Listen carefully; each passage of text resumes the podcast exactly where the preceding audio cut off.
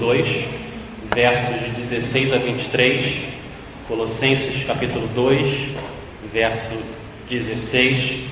Se você está usando uma das Bíblias, em frente a você, você vai encontrar essa passagem na página 919. Página 919.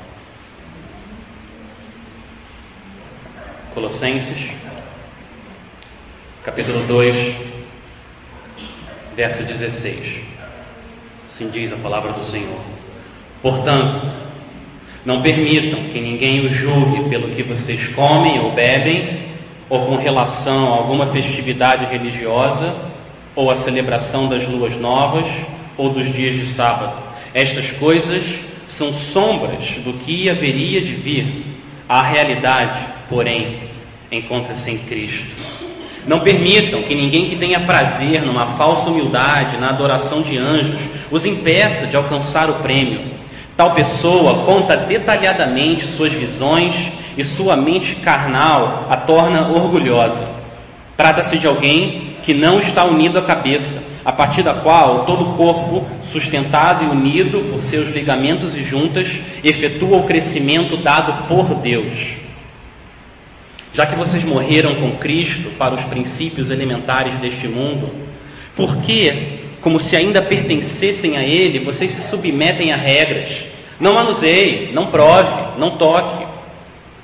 Todas essas coisas estão destinadas a perecer pelo uso, pois se baseiam em mandamentos e ensinos humanos.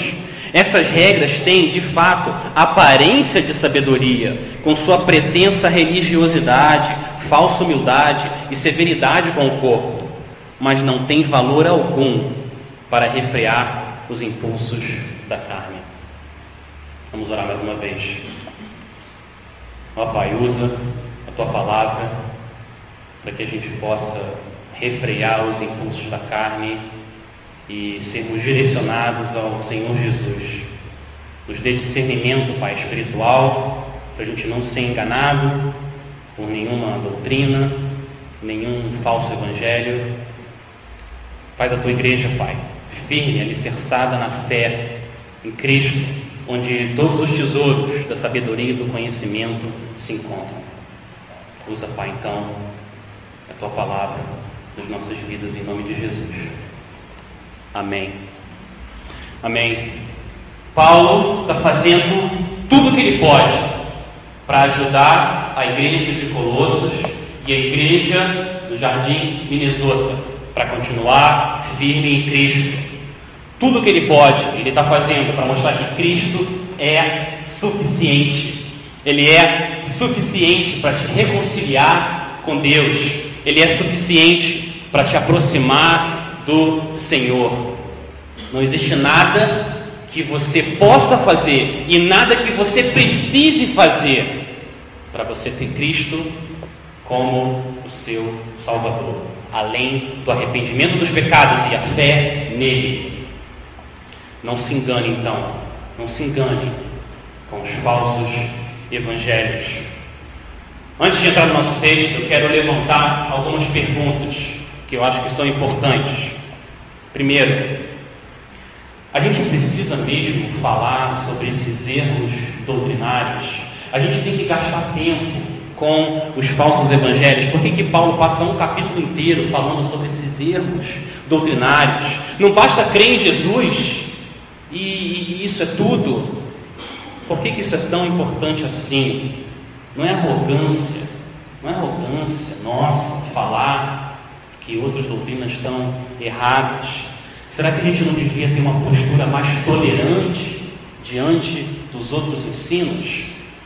Essas são perguntas importantes. Deixa eu ler para vocês como que Paulo começa a carta aos Gálatas e ver se você consegue perceber o espírito de Paulo. Como que ele responderia essas perguntas?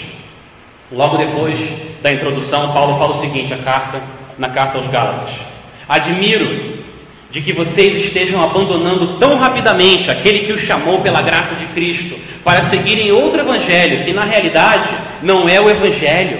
O que ocorre é que algumas pessoas os estão perturbando, querendo perverter o evangelho de Cristo.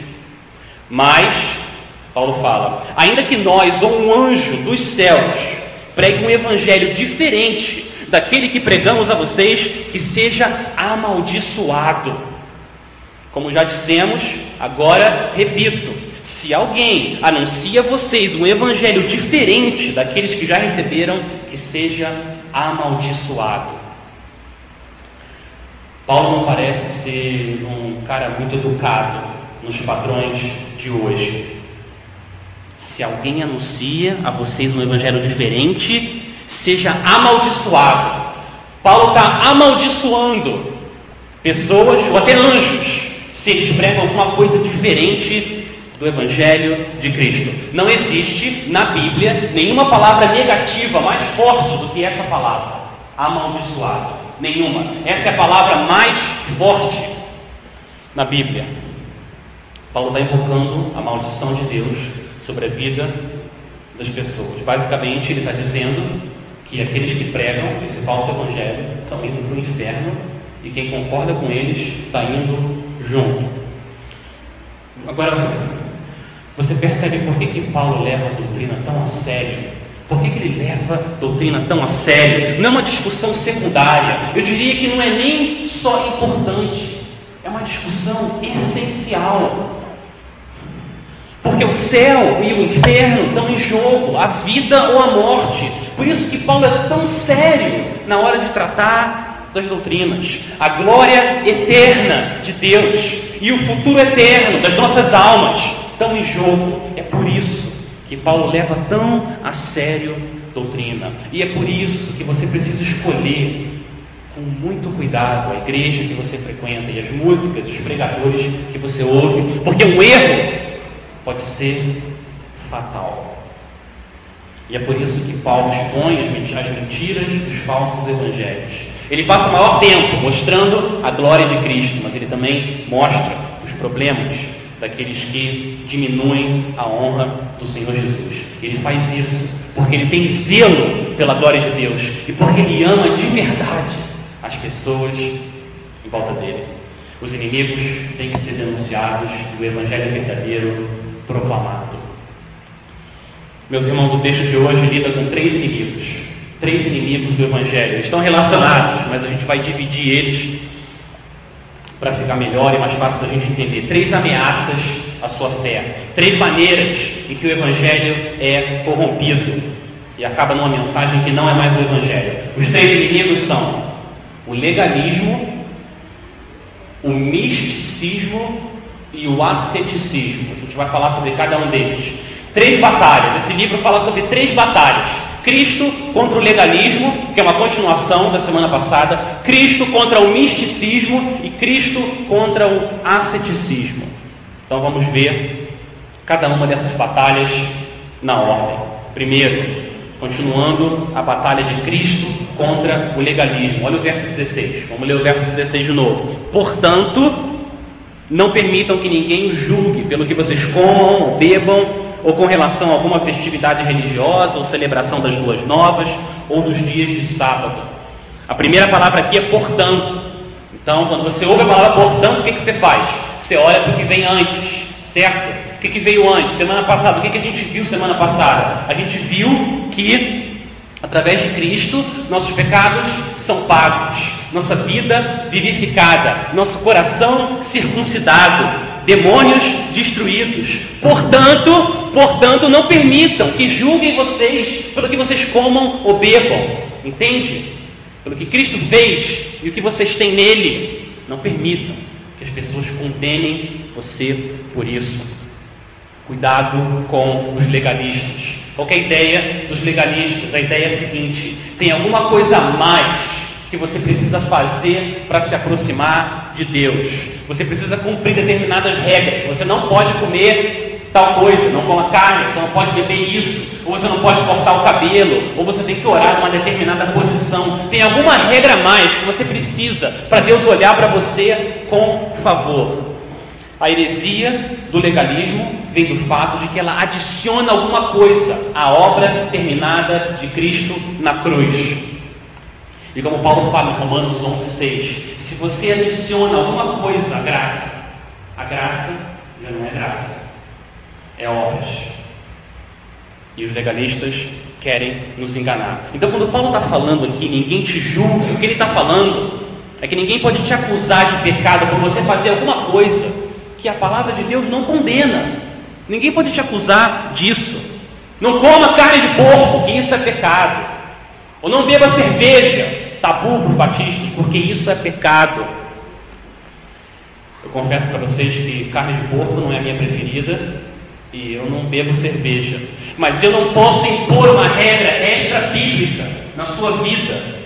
Coisa que a palavra de Deus não proíbe, eu não posso fazer e ninguém pode fazer. É claro, é claro que você comer mais do que você precisa é pecado. E você beber e ficar bêbado é pecado. E ofende o Senhor. Agora, bacon e vinho não são pecados, necessariamente. Você pode desfrutar das coisas que o Senhor dá e agradecer e glorificar Ele. Você pode usar essas coisas de uma maneira que honre ao Senhor. O Novo Testamento não proíbe essas coisas. Olha a segunda lista de Paulo, que ele ataca contra os legalistas. É relacionada ao calendário judaico. Olha a continuação do verso 16 ou com relação a alguma festividade religiosa, celebração das duas novas, do sábado. Meus irmãos, a heresia de Colossos, há dois mil anos atrás, continua hoje, continua a mesma coisa. Existe um modismo judaizante nas igrejas evangélicas. Parece que tudo que vem de Israel é mais santo. E hoje, quantas igrejas, quantas igrejas incluem elementos judaicos no culto cristão, como se isso fosse sinal de uma espiritualidade maior. Eu já ouvi falar de igrejas batistas celebrando a ceia com, com pães asmos importados de Israel. Tem igreja batista, igreja cristã, igreja evangélica celebrando as festas judaicas. Todas as festas. Igrejas colocando elementos do templo, como candelabro, velas, no culto cristão. E a gente chega ao ponto de uma igreja em São Paulo construir uma réplica do Templo de Salomão.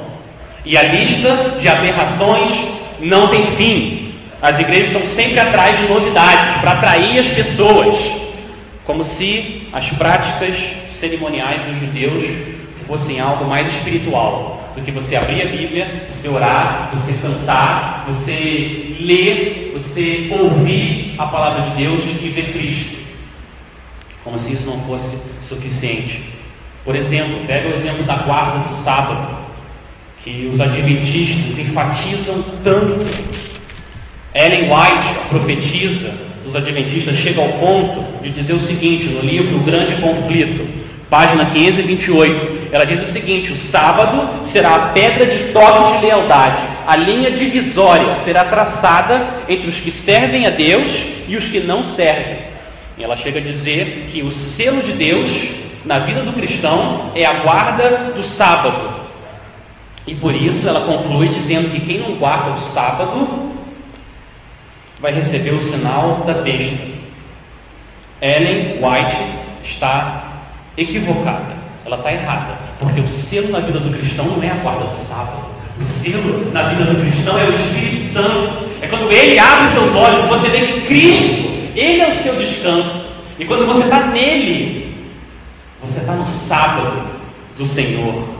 Quando você para de confiar nas suas obras, quando você desiste das suas obras, não dá, não dá. O padrão de Deus é muito elevado. E você confia na obra do Senhor, você entra no descanso de Deus. Mas por que exatamente? Por que exatamente você não precisa mais celebrar as festas judaicas e, e as restrições alimentares dos judeus? Por quê? Por que, que você não tem que continuar cumprindo essas exigências do Antigo Testamento? Olha o verso 17. O verso 17 explica por quê. Porque essas coisas são sombras do que haveria de vir. A realidade, porém, encontra-se em Cristo. A resposta, porque você não precisa mais fazer isso, é Cristo. As leis do Antigo Testamento eram sombra, ele é realidade e ele já veio. E agora você não fica olhando para a sombra, você olha para ele, para Cristo. Eu ouvi um pastor, pastor presbiteriano Augusto Nicodemos, a bênção para a igreja brasileira, ele explicou essa realidade da seguinte forma. Imagina o seguinte: Imagina que eu estou aqui parado, tem uma luz forte, enorme aqui atrás de mim, como se fosse um sol, super forte. E eu estou aqui, e tem uma pessoa se aproximando de mim, e eu estou de costas para ela. À medida que essa pessoa se aproxima, eu vejo a sombra dela aqui projetada no chão, certo? E ela vai chegando para mais perto de mim e a sombra dela vai diminuindo, vai diminuindo. Até que essa pessoa chega perto do meu lado. E agora eu já posso olhar para a pessoa face a face. Eu não preciso mais da sombra dela, porque ela já está aqui na minha presença. A sombra, ela me mostra o contorno da pessoa, mas eu não consigo ver o rosto dela, não consigo identificar quem ela é. Mas quando ela está aqui na minha presença, olha, eu olho para ela, face a face. Meus irmãos, quando Cristo estava vindo no Antigo Testamento, a sombra dele estava sendo projetada. O Antigo Testamento estava projetando a sombra de Cristo. E ele estava chegando, ele estava chegando. Agora ele já veio. Você não tem que ficar olhando para a sombra do Antigo Testamento, porque a realidade está aqui. Agora você já pode contemplar Cristo face a face. A sombra agora é inútil, desnecessária. Você olha para a realidade que é Cristo. Tudo no Antigo Testamento aponta para Ele. Irmãos, o legalismo é uma heresia que ofende ao Senhor Jesus Cristo, porque ela diz que o que ele fez na cruz não é suficiente. Você precisa ajudar Cristo a te salvar. Você entende a ofensa que isso é ao Senhor Jesus? Você está falando que o que ele fez não basta, precisa de algo mais. E isso ofende ao Senhor. De acordo com essa passagem e com Gálatas, essa mensagem legalista, ela é amaldiçoadora. Ela não te salva, ela te condena. Ela não te leva a Deus, ela te torna escravo. A graça de Deus em Cristo é suficiente para te libertar para sempre da escravidão, do pecado e da morte de Satanás. Então, creia no Senhor e descanse em Cristo. Primeira batalha, primeira batalha, legalismo. Segunda batalha, o misticismo. Olha o verso 18 e 19. Não permitam que ninguém que tenha prazer numa falsa humildade, na adoração de anjos, os impeça de alcançar o prêmio. Tal pessoa conta detalhadamente suas visões e sua mente carnal a torna orgulhosa. Trata-se de alguém que não está unido à cabeça, a partir da qual todo o corpo sustentado e unido por seus ligamentos e juntas efetua o crescimento dado por Deus. O misticismo é a ideia de que você precisa ter algum acesso ao mundo espiritual, os espíritos, os anjos, para aí sim você se achegar a Deus. E os anjos, como vocês veem na Bíblia, eles eram importantes na fé judaica. A tradição oral é que a lei foi dada também por intermédio pelo ministério dos anjos. Atos 7, Gálatas 3 fala sobre isso. Então esses falsos mestres, eles se aproveitam dessa ideia e eles elevam os anjos ao ponto dos anjos serem adorados junto com Deus. E é isso que eles estão dizendo, para você ser realmente espiritual, realmente santo e piedoso, você tem que ter acesso a esse mundo espiritual, aos anjos, aos espíritos. Você tem que ter visões dessas coisas. E quem tem essas visões, essa pessoa é santa. Essa é uma pessoa, uma mulher, um homem de Deus. Vira e mexe, vira e mexe, aparece alguém, diz que foi para o céu e voltou. Toda hora acontece isso. Livros são escritos e milhões, e milhões e milhões de pessoas compram esses livros. Por exemplo, em 2010 foi lançado um livro, O Menino que Voltou do Céu.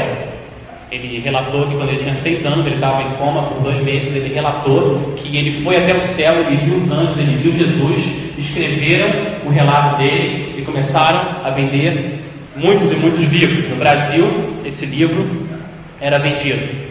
O que aconteceu foi que cinco anos depois de filmes e livros, o menino confessou que ele mentiu, que ele contou essa história porque ele queria chamar a atenção das pessoas. E se você quiser atrair a atenção das pessoas, você fala que você teve uma revelação de Deus. Fala que você teve uma visão. E isso atrai a atenção das pessoas. Pegue as falsas religiões do mundo, as mais populares. Pode pegar. Todas elas, elas são baseadas em alguém que teve alguma revelação ou alguma visão extra, fora da Bíblia. E a partir daí começa um movimento. Profeta Maomé, no islamismo, teve uma visão. Joseph Smith, mormonismo, visão. Ellen White, adventismo, visão.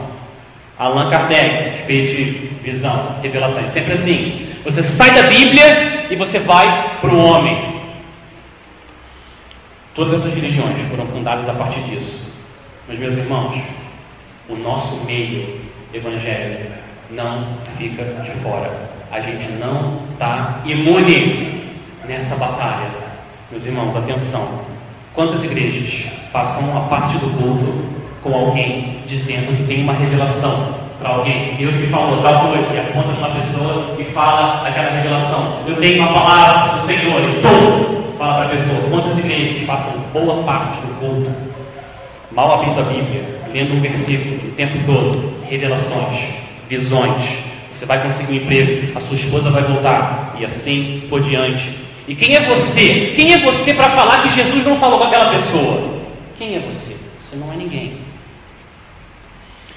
Uma coisa que eu acho estranha, o que eu acho esquisito, é quando, eu, quando a gente lê na Bíblia, profeta Daniel, relatando as visões que ele tem, e o profeta Ezequiel, e o apóstolo João, quando eles relatam as visões que eles têm, como é que eles reagem? Eles caem no chão, eles ficam sem força, pálidos, quase morrendo. Aquilo suga toda a energia humana deles. É uma experiência que eles não conseguem nem controlar direito. Mas essas pessoas de hoje, elas relatam essas visões como se estivessem escovando o dente. É a coisa mais tranquila do mundo. Isso que me deixa confuso. Mas você ouve, e muitos ouvem essas coisas e pensam: uau, aquela pessoa é espiritual, aquela pessoa é de Deus. Ela sabe coisas que eu não sei, e agora? Essas coisas têm de fato uma aparência de santidade. Mas olha o que, que Paulo fala sobre essas coisas. Olha o verso 18. Olha a opinião dele. 18 fala o seguinte: Não permitam que ninguém tenha prazer numa o quê? Uma falsa humildade. Parece humilde, essas visões e revelações, parece humilde, mas Paulo está falando, isso é falso. Continuando, na adoração de anjos, e que isso impeça você de alcançar o prêmio, tal pessoa conta detalhadamente suas visões e sua mente o quê? Carnal e orgulhosa. Olha o que, que Paulo está dizendo. Essas pessoas são carnais, orgulhosas e têm uma humildade falsa. A verdade que ele está falando sobre essas pessoas é exatamente o contrário do que elas querem que você pense sobre elas. Percebe? Isso não é espiritual. Paulo está falando que isso é carnal, fuja disso. A conclusão dele no, capítulo, no versículo 19, a conclusão é a seguinte: essa pessoa não está unida à cabeça. Quem que é a cabeça? Hã? Cristo. Ele é a cabeça. Essas pessoas contam essas visões detalhadamente, mas elas não estão nem unidas ao Senhor. O que, que significa isso? Que elas não pertencem ao Senhor. Lobos em pele de carneiro, iludindo milhões e milhões de pessoas. Terrível, terrível essa realidade, querendo enganar as ovelhas do Senhor. Meus irmãos, se protejam, se agarrem no Senhor Jesus, seu bom pastor. Não ouça outras vozes, se agarre nele. Você precisa ver Ele, Cristo, nesse livro aqui, e não essas visões. A exortação do Senhor para nós é cuidado. Não deixe, não deixe que ninguém te impeça de alcançar o prêmio, a coroa. Olhe para Cristo e não para essas visões. É a glória dele que você e eu precisamos vir. É a glória dele está revelada aqui. Primeira batalha, legalismo. Segunda batalha, misticismo. Terceira batalha, asceticismo. Vamos ver o que é isso. Verso 20. Já que vocês morreram com Cristo para os princípios elementares deste mundo, Por quê? Como se ainda pertencessem a Ele, vocês se submetem a regras. Não manuseie, não prove, não toque. Todas essas coisas estão destinadas a perecer pelo uso, pois se baseiam em mandamentos e ensinos humanos. Essas regras têm de fato aparência de sabedoria, ou só pretensa religiosidade. Falsa humildade, severidade com o corpo, mas não tem valor algum para refrear os impulsos da carne. O asceticismo é a prática que diz que através de uma disciplina rigorosa, você colocando em cima de você uma disciplina rigorosa, abstinência de prazeres físicos, como comer, por exemplo, quando você faz isso, você atinge um nível espiritual superior. Essa é a ideia do asceticismo. E eu não estou falando aqui do jejum bíblico, que você se abstém de comida para focar na oração e no Senhor, não é isso. A ideia do asceticismo é que essas próprias práticas de você evitar coisas físicas, porque eles entendem que esse mundo é mal, por si só, um mundo físico mal, quando você evita isso, aí você se torna mais espiritual, mais próximo do Senhor isso te torna mais santo, te deixa mais livre. Qual é o ponto de partida para você entrar nessa batalha contra o asceticismo? O ponto de partida é Cristo, que você já tem nele. Olha o verso 20, o que ele fala no verso 20. Você já morreu pela fé, nós vimos isso, pela fé, você já morreu com Cristo. O crente está tão unido ao Senhor que morreu com Ele. Por isso seus pecados foram pagos, porque você morreu com Ele. Então você não está mais escravizado aos espíritos desse mundo aos princípios elementares, como ele coloca. Não. Essas regras que esses espíritos colocam, olha isso, ele fala que esses espíritos estão por trás dessas regras. Essas regras você não tem mais que submeter, porque você está livre. Agora, a Bíblia não está falando que Deus não tem nenhum mandamento, que a Bíblia não tem nenhum mandamento, que você pode viver de qualquer maneira e que isso agrada ao Senhor. Tanto faz como você vive. Não é isso, não é isso. O que Paulo está denunciando e atacando aqui são regras que não são regras de Deus. Mandamentos, ensinamentos humanos e não a obediência do Evangelho. Olha o versículo 21. Essas proibições parecem estar relacionadas à comida, né? Não manuseie, não prove, não toque. E a resposta de Paulo, no verso 22, é que essas coisas, elas vão ser destruídas pelo uso você não tem que se preocupar com isso. A carne de porco, a carne de porco que você comeu hoje no almoço, no máximo, até amanhã, vai estar destruída. Vai estar em algum esgoto por aí. Você não tem que se preocupar com essas coisas. Elas não vão afetar a sua santidade. Elas não têm poder para te fazer mais ou menos santo, entende? Romanos 14, 17 diz: O reino de Deus não é comida nem bebida, mas justiça, paz e alegria no Espírito Santo. E o Senhor Jesus falou em Mateus 15, 11: O que entra pela boca não torna o homem impuro, mas o que sai da sua boca é o que te torna impuro. Não é isso? Que Jesus está falando é que essas regras não têm o poder para te deixar impuro, porque o problema não é o que sai pela sua boca. Desculpa, o problema é que não é o que entra pela sua boca, o problema é o que sai pela sua boca vindo do seu coração. Esse que é o nosso problema. E é exatamente isso, esse ponto que Paulo usa para dar o último golpe de misericórdia no falso evangelho das regras humanas. Olha o verso 23. Ele usa isso para dar o último golpe. Essas regras, ao final que ele fala, não têm valor. Elas não conseguem refrear os impulsos da carne, os nossos pecados. Elas não têm esse poder. Elas parecem sábias, têm o ar de religião, têm um ar de humildade, mas elas não são capazes. As pessoas podem olhar e falar: olha como a Maria é piedosa. Ela jejua duas vezes por semana. E olha o João. O João, ele nunca vai no cinema. E isso tem esse ar né, de espiritualidade e atrai a admiração das pessoas.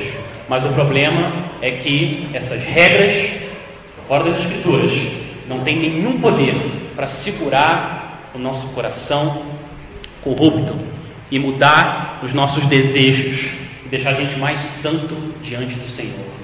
Meus irmãos, a força do pecado é tão forte, ela é tão, tão poderosa, que regras e mandamentos não conseguem acessar a profundeza do nosso coração e transformar os nossos desejos, nossos impulsos em impulsos santos. Regras, mandamentos humanos não têm esse poder, elas não conseguem. A gente precisa de algo mais.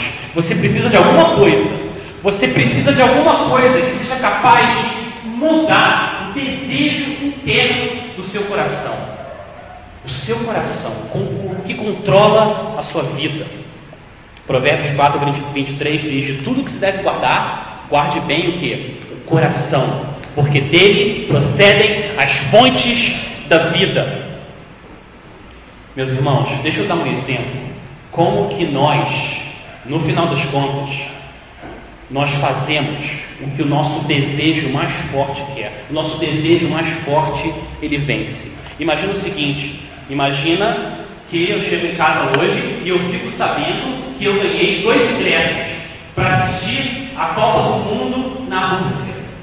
Dois ingressos. Tudo pago, tudo pago. Passagem, hotel, eu ganhei esses dois ingressos.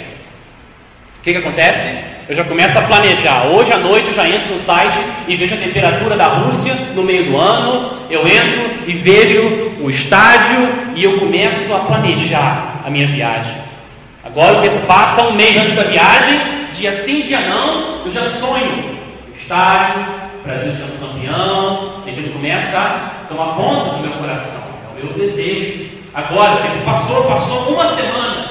Eu mando um zap para todo mundo. Pessoal, está chegando o dia. Eu vou assistir a final da Copa do Mundo na Rússia. Eu controlo meu coração. Está chegando, está chegando. Eu quero ver a final minha viagem é no sábado, sexta-feira, à tarde, cheguei no trabalho, cheguei em casa. Sexta-feira, um dia antes, contagem regressiva, vou para a Rússia ver a final da Copa do Mundo. Chego em casa, abro a porta, minha esposa está no chão, inconsciente. Meus dois filhos estão agarrando minha, esposa e falando, mamãe, mamãe acorda, mamãe acorda. O que, que acontece? O que, que acontece naquele momento, quando eu vejo aquela cena? Meus irmãos, a viagem para a Rússia e a Copa do Mundo some da minha mente. Eu rasgo o ingresso, eu jogo tudo no lixo, pego minha esposa e eu vou correndo para o hospital. Por quê? Por quê? Porque na minha escala de amor, de desejo, a minha esposa acaba com a Copa do Mundo. Ela está muito acima. Então o desejo para que a minha esposa tem destrói o meu desejo para ir e assistir a Copa do Mundo. É assim que o seu coração funciona e o meu coração funciona. O desejo mais forte vence. Então o que a gente precisa para segurar, refrear os impulsos da carne, não são regras externas, me dizendo o que eu não posso fazer. Isso não funciona. Você precisa de algo mais poderoso. Você precisa desejar mais a Cristo. E o seu desejo por Cristo, comunhão com Ele, destrói os impulsos da carne. É assim que funciona a santidade. É assim que a gente se aproxima do Senhor. Quando eu alimento meu espírito com Cristo, quando eu olho para Ele com os olhos da fé, isso vai transformando e isso deixa os meus desejos mais santos.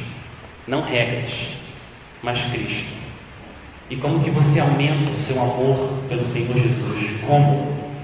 Você aumenta o seu amor quando você abre a Bíblia em atitude de oração, quando você vem para a igreja em atitude de adoração e quando você passa tempo com os irmãos em comunhão e você vê Cristo, quem Ele é e o que Ele fez. Amém. Meus irmãos, essa é a nossa batalha. E essa batalha vai acontecer até a última vez que você respirar nesse mundo. Essa é uma batalha, você já acorda nela. E as armas da batalha foram dadas pelo nosso rei. Você tem que se armar, se armar com a palavra, com a oração, com a comunhão, confiando no poder e na graça de Deus para trabalhar na sua vida, na sua família, na sua igreja. Legalismo, misticismo, asceticismo, regras humanas, poder zero. Nada disso consegue refrear os impulsos da carne. Só o próprio Cristo controlando seu coração, é capaz de fazer isso. Só Ele pode fazer a obra sobrenatural da santificação e da salvação. Ele é suficiente e Ele é soberano. Meus irmãos, vamos orar.